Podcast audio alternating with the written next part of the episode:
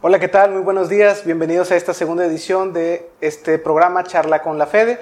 El día de hoy nos acompaña la maestra Alicia Navalfaro, a quien le agradecemos por acompañarnos en este día. Maestra, bienvenida. Muchísimas gracias por la invitación a, ustedes como Fiscalía Especializada, a su titular y a todo el equipo que, comanda este proyecto. Muchísimas gracias. Gracias a usted, maestra, por acompañarnos. Eh, para empezar con esta entrevista, nos gustaría saber quién es Alicia Nava. ¿Quién es la maestra Alicia Nava? ¿Quién es Alicia Nava? Es una mujer muy terca, es una mujer este, muy enfocada en la realización de acciones.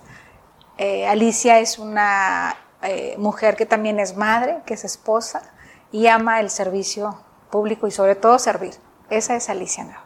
Perfecto. Este, maestra Alicia, eh, nos gustaría saber, usted tiene un cargo aquí en la Fiscalía eh, General de Justicia, entiendo es un tema de la unidad de género. este, ¿Cuáles son las atribuciones o las acciones que se llevan a cabo desde esta, esta, esta unidad administrativa? Fíjate, te comento y te doy un poco de contexto acerca de lo que es la unidad de género.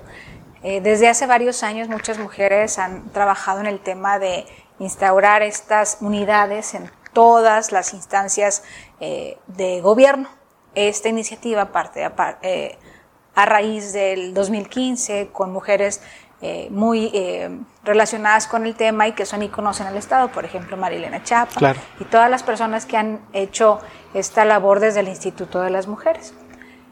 A partir de esa fecha hay esta necesidad eh, muy tangible de abordar el tema en el interior de las instituciones. ¿no? Yo creo que tenemos esta responsabilidad sí o sí hacia el exterior, pero hablaban y se, e identificaban la necesidad de que fueras al interior. ¿no?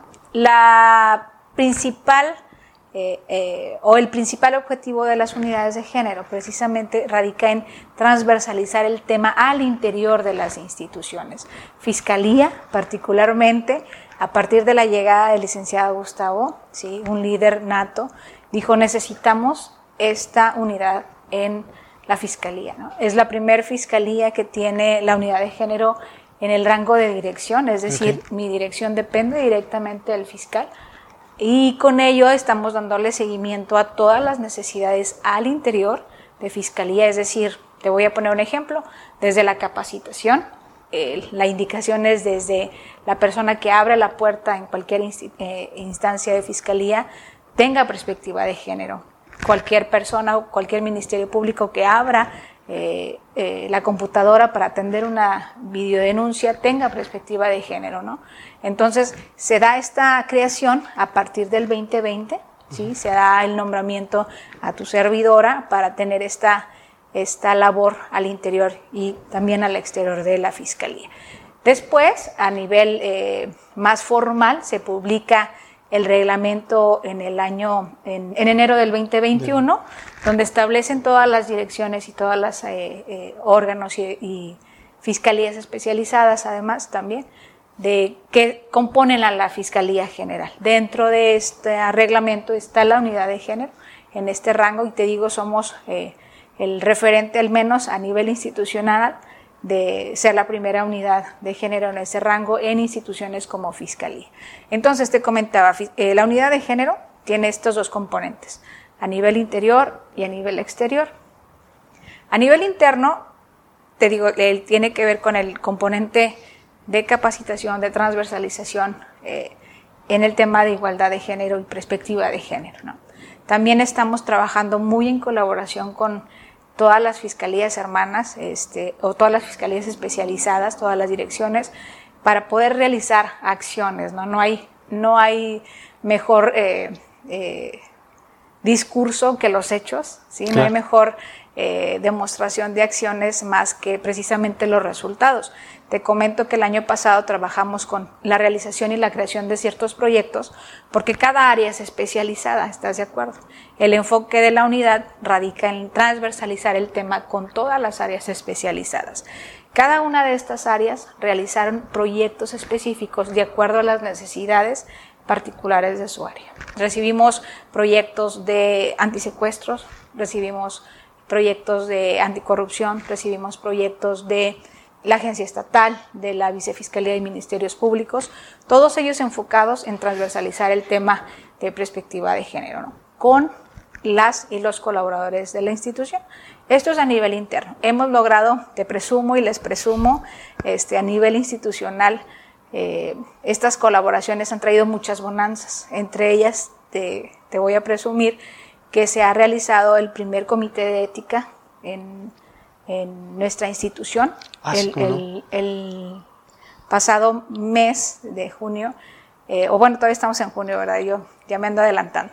En junio se publica eh, nuestro código de ética, el cual lo realiza nuestro órgano interno, ¿sí? Con esta con esta finalidad de dar este soporte a, la, a los empleados y empleadas de, de la institución, pero tiene un componente muy particular, ¿sí? tiene este enfoque de género, el código de ética está realizado con y desde el análisis del lenguaje incluyente, de hecho ellos también eh, realizaron este, esta guía y este manual de lenguaje incluyente que fue realizado en colaboración de la, con la unidad de género. Entonces estamos haciendo esto al interior, que era uno de los componentes que, que teníamos que comentar y que agradezco la oportunidad que, que se da de hablar de esto, ¿no? Es algo que no, no, no es muy común que, que, que salga en unas pláticas, pero son esas acciones que se hacen al interior y que dan un resultado al exterior. ¿no? Al exterior, ¿qué tenemos? Tenemos algo muy particular. El fiscal general eh, tuvo a bien depositar en tu servidora el seguimiento de las eh, acciones correspondientes a la alerta de género en el Estado, ah, sí. Que les corresponden a la Fiscalía en particular. ¿no? Entonces, tu servidora se enfoca en realizar estas acciones para darle cumplimiento. Y esto se, llega, se lleva a cabo a través de pura coordinación. Definitivamente ha sido eh, y es un tema muy importante la coordinación entre las áreas involucradas para dar cumplimiento a la alerta de género. También tenemos esta vinculación con universidades. Eh, hoy por hoy estamos vinculadas con las tres universidades referentes del Estado, que es la Universidad Autónoma de Nuevo León, el Tecnológico de Monterrey y la Universidad de Monterrey, específicamente en temas de género. Entonces, eh, tenemos estas, estas atribuciones al interior y al exterior a partir del 2020. Tenemos dos años de creación. Esperamos que que durante este tiempo sigamos creciendo y, en colaboración, pues es como logramos las cosas.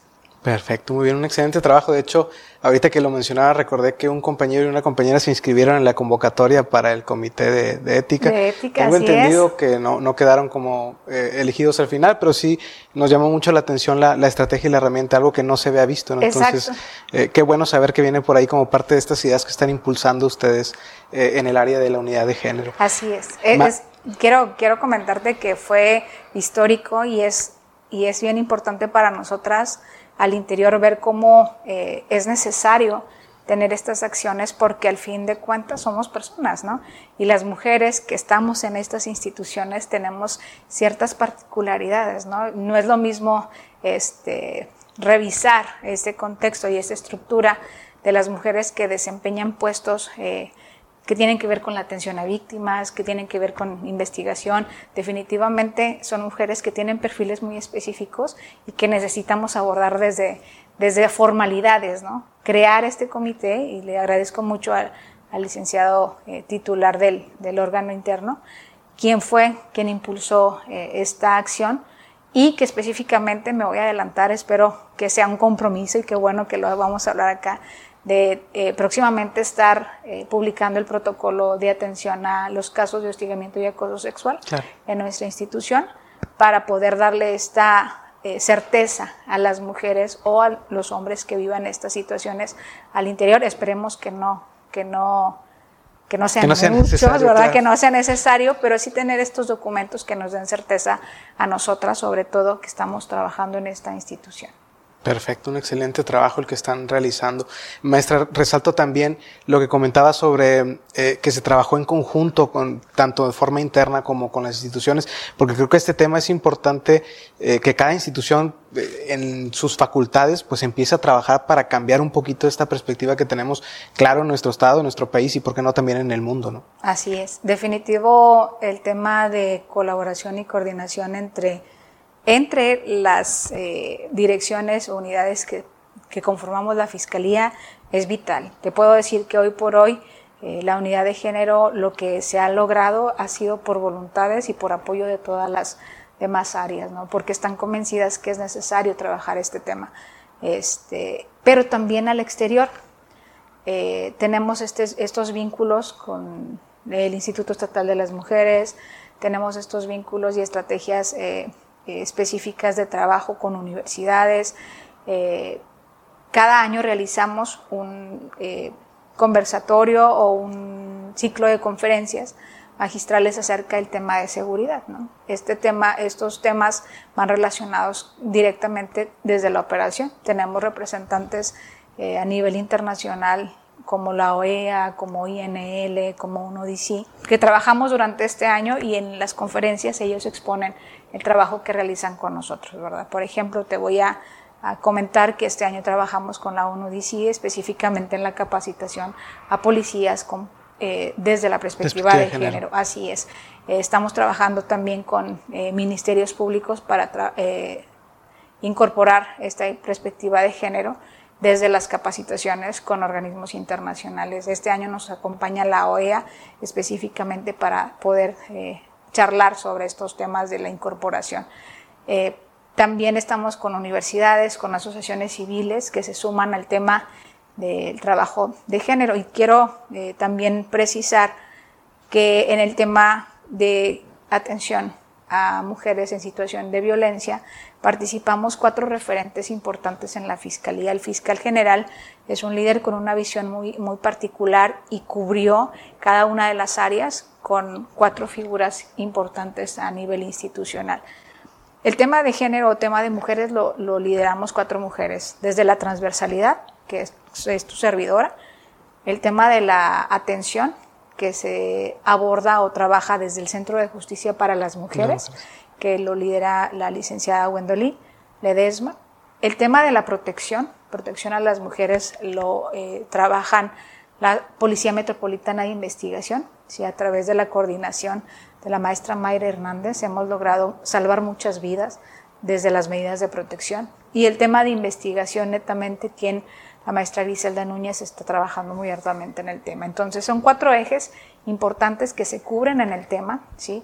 La unidad no nada más es una cuestión al interior, te repetía, se necesitan estos otros elementos y estas otras eh, eh, áreas para cubrir al 100% el tema de mujeres o el tema de mujeres en situaciones de violencia. Estamos en unos procesos de certificación trabajando juntas para lograr grandes avances en las acciones que estamos realizando a favor de las mujeres y que involucran coordinaciones. La maestra Gwendolyn, eh, la directora del Centro de Justicia, ha realizado estas alianzas estratégicas con diferentes asociaciones para que esto funcione de manera más ágil para las mujeres en esta situación pero ha sido de la mano, la verdad, en coordinación con ellas.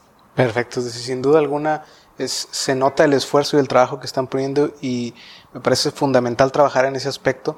A lo mejor nosotros como hombre no sentimos o no, no vemos ese, esa afectación que ustedes sienten en primera persona, pero da gusto saber que son precisamente eh, personas, eh, mujeres las que están al frente de estas actividades y que sin duda alguna con su perspectiva van a abonar mucho para combatir esta desigualdad que se ha presentado.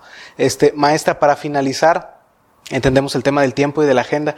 Nos gustaría hacer una pregunta un poquito personal. Este, ¿qué le gusta hacer a la maestra eh, Alicia? Eh, ¿Algún pasatiempo? Este, no sé, si le gusta algún, practicar algún deporte. ¿Qué nos podría comentar al respecto?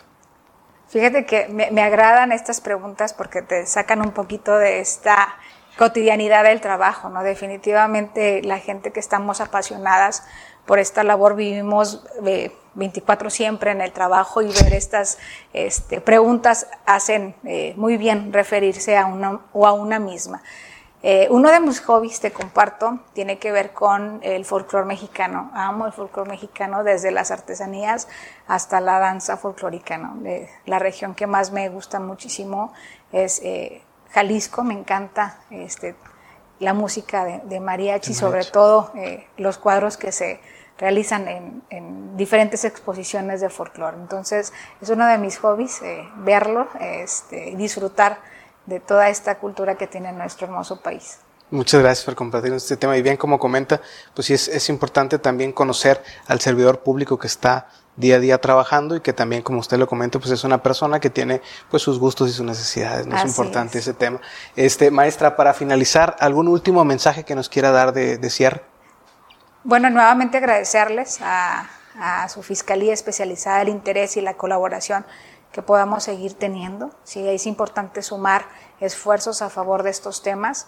Eh, y recordarles que el, al tema de perspectiva de género no solamente es tema de mujeres, ¿no? es un tema que necesita estar eh, instaurado en todas las personas. ¿no? Hablar de perspectiva de género trae beneficios para mujeres y para hombres y sobre todo también trae beneficios para toda la sociedad en particular. Entonces, esa sería como mi aportación final, hablar que la perspectiva de género es tema de todas y de todos y sumarnos a las acciones ¿no? en colaboración para seguir realizando este, más eh, trabajo en conjunto que refleje específicamente beneficios para nosotras las personas que radicamos en este estado.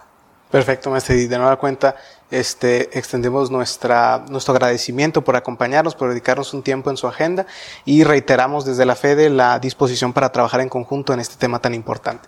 Pues muchísimas gracias. Con esto llegamos al final de nuestra charla con la FEDE. Eh, les agradecemos a todas y a todas por su atención. Que pasen un buen día.